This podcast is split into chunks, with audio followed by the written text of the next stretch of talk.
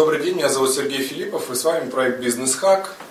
А, я решил отвечать на вопросы, которые приходят в проект, э, не только по одному индивидуально, но и некими группами вопросов. Потому что большую часть вопросов можно объединить в одну группу и ответить комплексно на вот данную часть вопросов, данную группу вопросов, которые имеют примерно сходную тематику.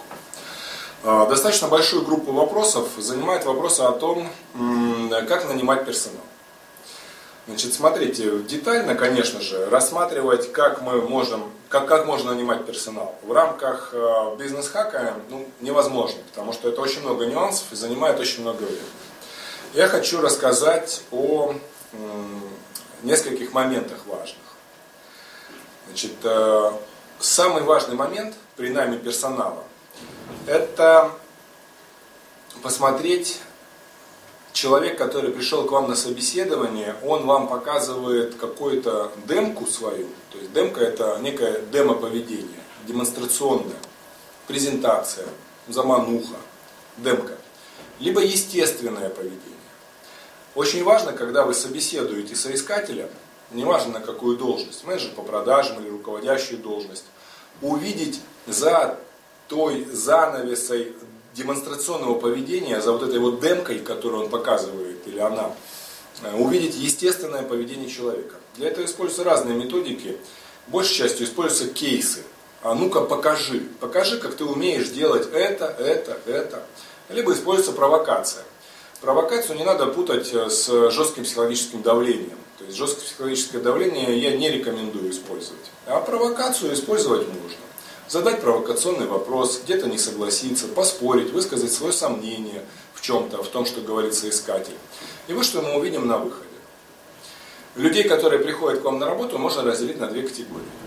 Первые приходят, и их естественное поведение будет вписываться в канву той вакансии, которая у вас есть. Тогда все хорошо. Человек будет делать свою работу, она будет соответствовать его природе, и на выходе он будет зарабатывать деньги. Деньги будет получать ваша компания, вы сможете достаточно легко с этой прибыли выплачивать ему достойную зарплату.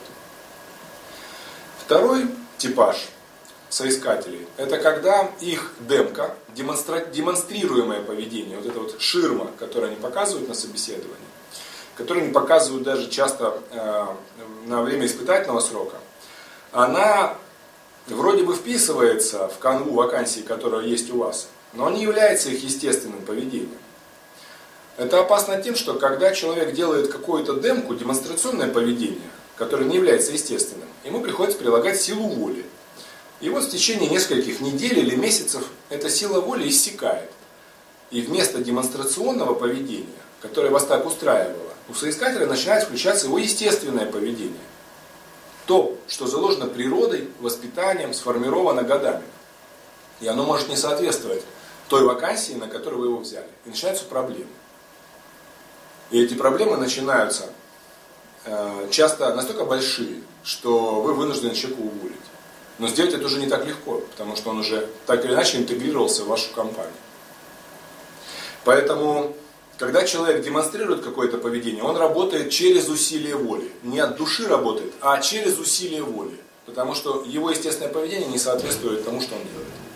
Он это не делает так хорошо, как первый типаж. И поэтому он проигрывает в том результате, который он приносит компании. В результате денег у вас нету, а денег он требует. Потому что этот второй тип соискателя пришел за деньгами. Он работает плохо, его воля на исходе, а денег требует много. И на выходе у вашей проблемы, у вашей компании начинаются проблемы. А у вашей проблемы начинаются еще большие проблемы. Вот так.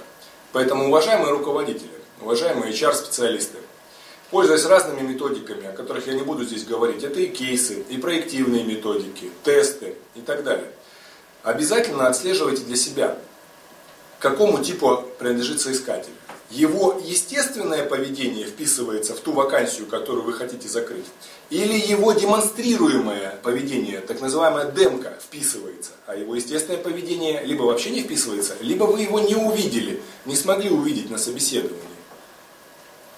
В первом случае кандидат идеально подойдет и будет работать у вас, приносить доход. Во втором случае нет, будет масса проблем. Вот так.